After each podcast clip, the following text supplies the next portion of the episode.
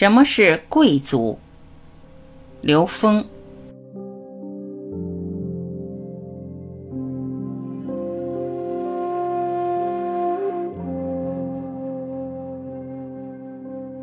为什么说富不过三代？贵族是承担责任和使命的家族。在民间文化里面有一句话叫“富不过三代”，为什么呢？因为富二代只有两种可能，一种是成为贵族，一种就是败家子。什么是贵族？我们研究能量的根本属性，能够承担责任和使命的家族才被称之为贵族。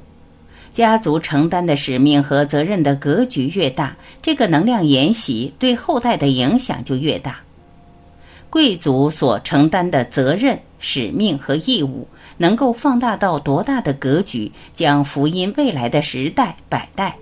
在这个阶段，每一个生命会根据自己的智慧来定位自己该承担的责任和义务。趋利避害心解，利益众生，规避对慧命的伤害。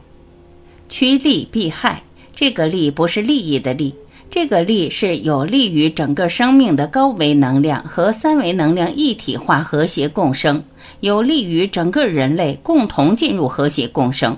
人类命运共同体的建构是每一个生命都受益的，所以我们取的力是利益众生的力。避害是规避掉所有对我们生命的这种伤害，对我们慧命的伤害，对我们因欲望而产生的彼此的争斗，避免这种贪嗔痴对我们生命带来的这种负面影响。显化有时是挂碍，福报和福德，你在这个空间里显化的越多，从某种意义上挂碍就越多。在多年前，比尔·盖茨、巴菲特他们决定把他们大部分资产捐献。实际上，他们已经明白这件事情。他要把自己的有形福报转化成无形的福报和功德。这个就是活明白的人会往这个方向去想，因为三维所有的显化财富全是相对固化的能量。而把这些东西捐献出来，它不是抛弃，它是把它们升级到更高的境界、更高的维度。也就是，即使当把钱全部捐出来，他一文不名的时候，他获得了公信力。他想做任何事情，有的是人愿意出钱帮他完成这样的心愿。这是由福报转化成福德和功德的这么一种能量。福德有两个方向。一个是成为提升我们维度的基础，转化成功德，因为功德是维度，是境界；还有一个是转化成三维的呈现，叫福报。